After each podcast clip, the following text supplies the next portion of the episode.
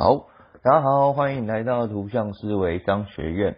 那图像思维商学院呢，是一个致力推广啊图像思维的线上广播节目。我们希望能够针对问题解决啊、沟通表达，或是在做简报企划，以及我们的人生规划等面向，来跟大家分享更多运用画图来解决。呃，人生职场中大小问题的一些思维或是一些知识与技巧。那如果大家对于这样的主题有兴趣，也欢迎加入并分享给身边的朋友。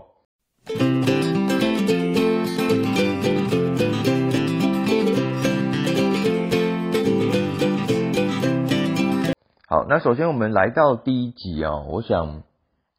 其实第一集我录了很多版本，那我觉得先从大家普遍对于图像思维的迷思开始，或许是一个不错的起点啊。所以今天这一集想要跟大家谈谈，就是到底什么是图像思维，以及诶我是谁，我现在正在做什么事情。好，那今天也会跟大家分享我最常见，好，就是在这几年与大家不管是呃学生还是企业端的成人。好，我们再去分享图像思维应用的时候，普遍的最常见的五大迷思。啊，那大家也可以听听看，哎，你是不是也中了其中几个？好，中了其中几个，那也许听完这一集可以帮助你有一些改变啊。我想那就会有很大的不一样。好，那就让我们开始吧。好，大家好，我是图解力教练邱玉林。呃，我是从小很喜欢画图，那在二零一六年。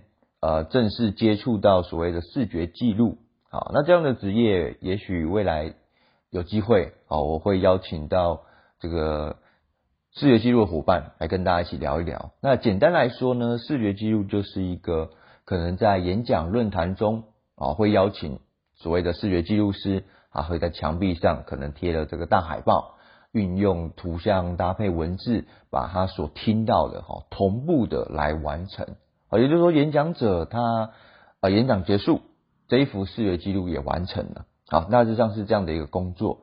好，那我接触到那一个呃，参加一个工作坊，接触到视觉记录之后，其实带给我很大的改变。因为过去对于画图啊，就是今天会跟大家分享的一些迷失，其实我也曾经就是深陷其中。好，那这。无法避免，毕竟我们从小到大接触到的所有讯息跟环境都是这样的一个框架哈。那也因此接触到视觉记录之后，我开始对这一个区块很感兴趣啊，就开始网络上去找很多书，图书馆去借啊。后来陆续接触到所谓的视觉笔记、图解思考、视觉引导等等的面向，我看到了画图更多的应用。好，所以现在的身份是图解力教练，呃，也就是主要的工作就是在学校端。好，我们协助老师去用画图来提升他的教学技巧，来提升他的教学效益。好，包含备课的部分。那在学生端来说，其实就是跟同学们分享，诶，如何用画图来去做笔记。那包含视觉模板的应用，可以来帮助他在规划学习历程档案的时候，可能会更有系统、更有效率的去做一个表达呈现。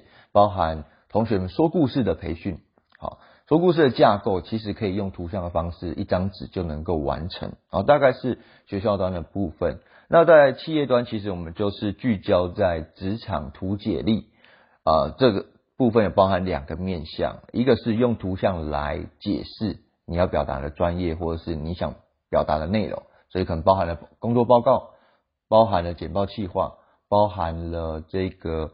呃，专业简报等等的转换，好转换的部分。第二个呢，就是用画图来解决问题的能力，好，所以包含了问题分析与解决，啊，工作啊生产力，或是这个团队带领，啊等等的主题，也是啊团队沟通，好，这是我们常做的一个培训的内容。好，简单自我介绍完之后，我想就先来跟大家分享了，什么叫做图像思维。好，各位可能也是第一次听到。嗯，比起图像思维，各位可能更有印象的是另外一个思维名称，叫做成长型思维。哦，这几年在教育领域其实蛮蛮夯的。好，那成长型思维它其实就是一种认知。啊，认为呢就是固定型思维就觉得凡事就是有天分，好，天分就决定一切，所以再怎么努力也不可能改变。那相反的，成长型思维的认知就是努力其实可以做得更好。啊，我所有事情我目前可能做不到，不是做不到，而是我还没学会。好，我很喜欢这样的一个思维。那为什么要提到这个思维呢？是因为我觉得本身画图本身就是一种成长型的思维。为什么？啊，等一下会跟大家用五个迷思来跟大家分享。好，那所以呢，对我来说啦，图像思维是什么？我觉得图像思维也是一种认知，而且它还包含了知识。什么样的知识呢？就是各种运用图像的技啊技巧、框架、知识、经验、案例，这是我们想要透过 p a c k a g e 跟大家分享的。那分享的这些，让大家知道之后，会发生什么样改变呢？会发生大家对于画图的认知会跟过往完全不一样。好，你拥有了图像思维，你就能够啊具备。你觉得能够运用图像来解决你人生中大小问题的这样一种态度，这样一种信心，包含一种能力。好，这是我们想要推广图像思维的部分。好，那接下来我们就来谈谈呢最常见的五大迷思啊，关于画图这件事情最常见的五大迷思啊，大家也可以看看你中了几项哈。第一项呢，就是画图等于创作。好，第一项叫做画图等于创作。这个可能就蛮打破你的认知哦，因为从小到大我们接触到的画图的场景啊，美劳课、美术课、绘画比赛、写生比赛、着色比赛，诶，无非都在创作，或是你接触到的漫画，呃，插画家这个很可爱的赖贴图，都还是在创作的领域。好，你去这个美术馆去看欣赏艺术作品，也还在创作的领域。所以画图好像就等于创作啊，这个迷失非常非常的可怕，因为有了这个迷失，其实就会连带出后续很多的负面效应，比如说啊，因为是创作，所以我没有天分啊，我不会画图，呃，因为是创作，所以我画的不像，我画的很丑，所以我不再画了，呃，因为是创作，所以跟我的工作目前没有什么关系，所以我不需要用到它。好，那这是也是后面的迷失会跟大家提到的。但是我觉得头号大魔王就是我们的认知，觉得画图就等于创作。好，那在三十岁以前，其实我也是这么想的。啊，我很喜欢画图，但我尝试了很多种画法，或者是很多的应用，其实都还是在创作的框架。而这里先说，并不是说创作不好，而是说我要跟大家说的是，画图的应用除了创作。或者说创作其实是在画图应用的比例中可能十分之一，好，其实还有十分之九是你完全不知道的。好，那今天要告诉大家这个答案就是这个十分之九画图的应用就是在于沟通，其实不是什么特别了不起的答案哦，其实是一个非常非常普遍、非常非常本质的一个答案，只是我们忽略了。而大家回想一下，在还没有文字哈，这个阅读历史啊，这个历史这过去的这个原原始人的这个资讯介绍，我们在还没有文字之前，其实我们的老祖先就是用图像来当做语言来进行沟通。他在石壁上画一些记录他可能狩猎的一些成果，然后呃，可能用一些简单的符号来去表达一些气候的变化，这其实都是作为语言。沟通的的功能啊，那只是后来因为发明了文字，所以图像慢慢的就被呃我们习惯就用来创作，好，那其实非常可惜。如果你把它用在沟通上，我刚刚一开始列出来问题就迎刃而解了。好，用画图来沟通，需要画的很漂亮吗？不需要。这跟天分有关吗？不需要，这是每个人都会的。啊，你需要画的很像吗？不需要。好，你只要让人看得懂就好。那画图这件事情也呃跟你无关吗？不可能，因为如果你把画图运用在沟通上，你一天下来你没有沟通，你没有进行沟通吗？我想这应该是很难的哈。你跟人相处就一定会有沟通，不管是跟你的家人、跟你的伴侣、跟你的呃同仁、主管、客户，一定会有沟通，只是你过去不知道画图可以这么用。OK。好，这是第一个迷思，画图等于创作，这是错的。啊，其实画图更大的应用在于沟通。好，我想也透过录 podcast 啊，因为这个概念其实我呃不管是写文章还是上课，其实讲了非常多遍啊，非常多次。但我知道不可能这么快扭转，毕竟画图等于创作这个框架，它是从我们小小时候啊到小学、国中、高中、高职、大学，甚至到现在出了社会，它是一直一直叠加的，所以这个框架非常的稳固啊，绝对不会是我三言两语说个一次两次就能够打破的。但我想在你的脑中开启一扇窗，或是开启一道门。这个门就是写着画图等于沟通，啊，画图等于沟通。那也许你在未来持续的关注我们的 podcast，或是参加我们的课程、读书会等等，你会看到更多的案例、更多的成果，包含你自己亲身的啊实作啊，你会感受到那个沟通的呃价值跟应用层面真的是非常的广泛啊，非常广泛。好，所以。这个框架啊，邀请大家，我们一起来打破，好，一起来打破。OK，来第二个迷失，好，其实后面四个迷失都来自于前面第一个啦，好，因为前面第一个真的是大魔王等级的，好，第一个迷失叫做先想再画，好像哎，先想再画有什么不对吗？我们一张白纸，我们不是总是要先想清楚再画图，好，这这这这很正常吧？这不是正常的逻辑吗？好。嗯，先想再画，或者在脑中想清楚了再画，这个比较会是以刚刚提到的创作为目的的一个情境之下，我们会有这样的一个呃画图的模式啊。毕竟一张白纸给你，你就直接开始画了，你可能画错，或是你的位置摆放错误，地平线这个角度画错，那后面可能就整个整张纸就要重来了啊，因为它是创作模式啊。但是如果我们今天在把画图运用在沟通中的思考，好，可能就不是这么一回事了。好，因为在思考的时候或是沟通的时候，其实我们很难百分之百想清楚，对吧？因为你能把自己想得很清楚，你的想法想得很清楚，但未必你能够完全预测对方的想法。好，所以。真正在运用在沟通的时候，画图这件事情，它的顺序是边画边想，甚至是先画再想。啊，先画再想。你在一张白纸上，大家开始讨论事情，那张白纸，好，如果没有任何的图像，其实很难去获得到对方的注意，也很难去启发对方的想象。啊，这一点我们在未来针对图像表达，啊，我们会在图像沟通，我们会跟大家再多说一点。好，但是大家先记得，一张白纸是很难去思考、很难进行沟通的。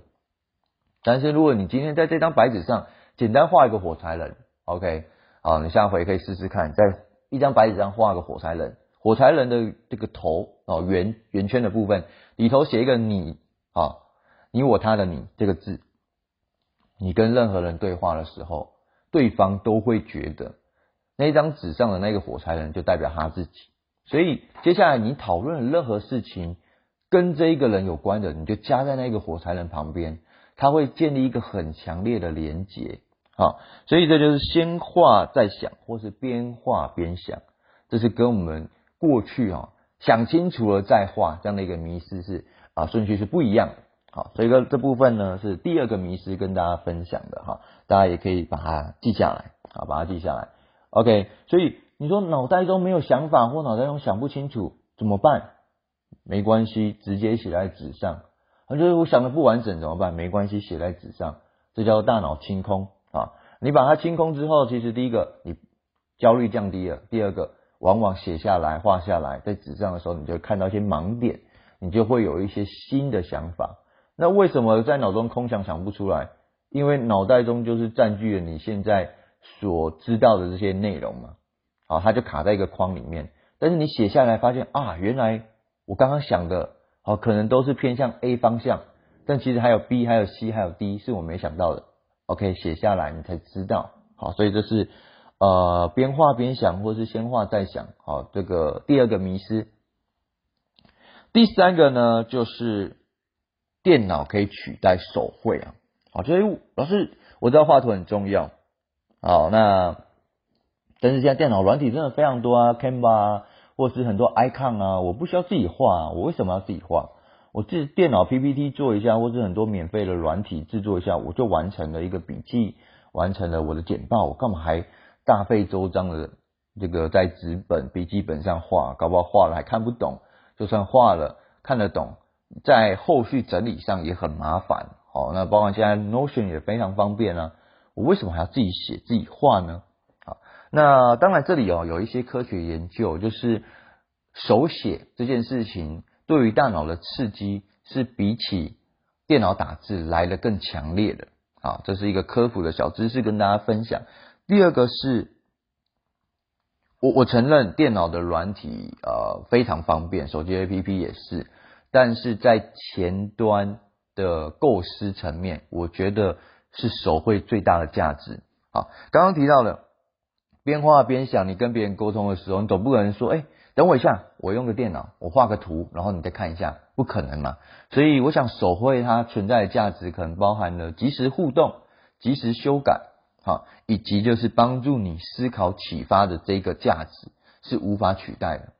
好，因为你在电脑上面可能就会无形中被我要画的电脑的一些框架、要排版这些比较琐碎美编呈现上的细节所限制。那我自己的经验，在笔记本上会相对来说很自然的会呃的的想象，画错就画错嘛，旁边空白的地方，我可能就有一些新的启发，我就随时去加工，随时去调整，啊，所以我觉得电脑可以取代吗？确实可以取代，不，最后你的笔记或最后的呈现，啊，包含资讯的整合，啊，我自己也会用 Notion 去整合一下我的所有的产出，因为要快速找到。啊，我我我的资料夹的管理，我都会还是会用 Notion 去做连接。但是在前端，比如说阅读书籍的时候，我有些想法，比如说在做简报的时候，我有一些哎怎么排版，我有一些草图的概念，我都还是会先画草图，因为我自己的经验是，我如果直接在电脑前面去想象，或是去电脑前面去思考，效率非常非常的低，哈哈，因为第一个打开网络，哇，网页好多东西，好多讯息哦。你可能就会专注力就丧失了。第二个，就算你没开网络，打开软体里头有好多功能，好，那编排字形啊、配色啊等等的，这些就会覆盖掉你原本要构思这个简报每一个页面里头的内容。好，你就反而会比较着重在编排这些技巧面，那其实就本末倒置了。好，所以手绘电脑可以取代手绘的部分吗？好，我们说可以取代。呈现上的结果，但是无法取代前面构思、发想、思考的一个价值。好，这是我的想法。好，那第三、第四个迷失，当然就是画图跟我无关。好，那我刚刚有提到，如果今天我们知道，哎，原来画图可以运用在销售上，你是业务，你其实，在跟客户提案销售的时候，你就可以画图啦，而不是秀一堆满满的文宣 D N 资料给他。啊，因为大脑的结构上，其实他们是我们是习惯看图像的。好，你修一堆数字，一些新闻，好，其实对于对方来说，效果其实是有限。好，那今天你是一个活动企划人员，好，你你要跟你的客户，你要跟你的老板提你的一个企划发想，难道跟画图无关吗？其实你可以在纸上就一张纸，把你的构思就画好了，哪怕你不会把那张纸给你的主管看，但是你在。表达的时候，就会脑中有那个架构，不是想东说一个西说一个，然后老板可能会觉得你说你重点在哪里，或者是你的逻辑有点混乱。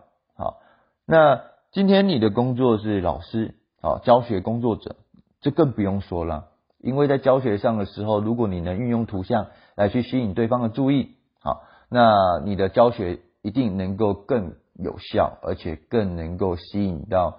这个参与者的这个投入跟学习，哦，比如说你讲了一堆一个案例一个情境，倒不如你在黑板白板上把简单一个火柴人画出来，更能够帮助对方去投入到那个情境中去想象啊。在未来我们也会持续跟大家分享。好，最后一点就是我画的图啊，一定要很漂亮、很像、很美。好，那这个当然也是。很错误的一个迷失，好，因为如果我们运用在沟通上，你追求的漂亮、很像、很美、很精致，那可能你画完了，这个花的时间是非常长的。好，那大家也都熟悉，在沟通的场景下，没有人会给你太多时间那边画图啊。你那边画图，你的老板应该就想你在干嘛啊？然后这个黑人问号。那你来跟客户提案的时候，你在画图，客户给你的时间可能也只有五分钟、十分钟，那你花了十分钟在画图，什么都没谈，那当然这效果就完全本末倒置了。好，所以我想。追求画的很像，画的很美，画的很精致，就还是回归到第一个迷失，把画图当做创作。好，所以第一个迷失，如果你打破了，基本上后面四个对你来说其实都不是太大的问题。好，所以我们来复习一下常见的画图的迷失有五个。第一个就是把画图视为等于创作，啊，那其实并不是的，更大的应用在于沟通。第二个是先想清楚再来画图啊。但在沟通的场景，或是在思考的场景，边画边想，甚至先画再想，反而是最正确的方式。第三个，电脑可以取代手绘，好，不需要动手画。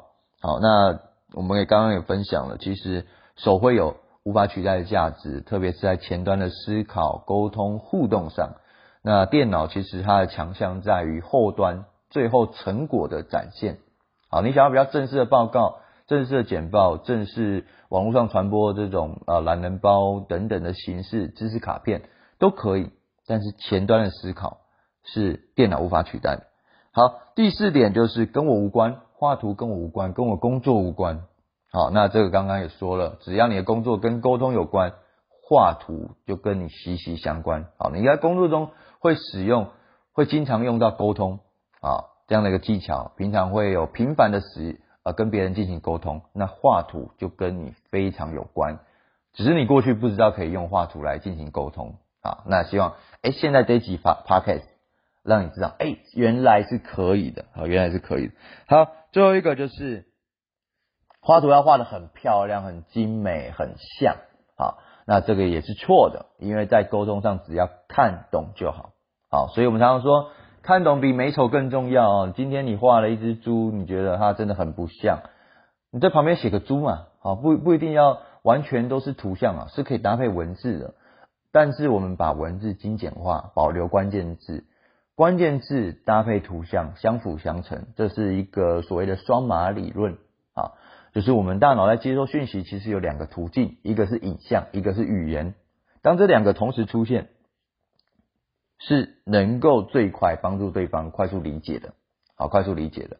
OK，所以如果你的要表达的内容，这个图像是比较复杂、比较抽象，建议大家其实是可以在旁边加个文字、关键字的。好，比如说区块链、虚拟货币啊，比如说素养啊，这些非常抽象的东西，那你的图像表达可能也没办法让大家立刻可以感受到你要表达的内容。这时候你可以加。搭配的一些文字是没问题的。好，但比如说你画啊一个人，一个火柴人，大家都知道，所以你不需要在旁边再加一个人。